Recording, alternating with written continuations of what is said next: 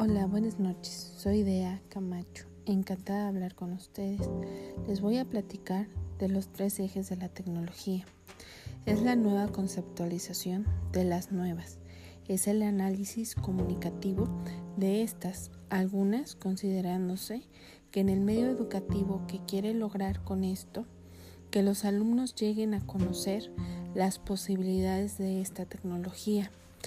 Fuera el contexto escolar, existiendo de nueva una rivalidad de conocimientos adquiridos fuera de la escuela, con los medios llamativos y los adquiridos en clase, con instrumentos tradicionales y que posiblemente sean menos atractivos y menos aburridos para ellos, para que tengan un aprendizaje significativo. ¿A dónde quiero llegar con esto? Que los alumnos apliquen la tecnología y que aprendan con ella y que puedan comunicarse a través de las expresiones. Esto sería todo. Muchísimas gracias y bonita noche.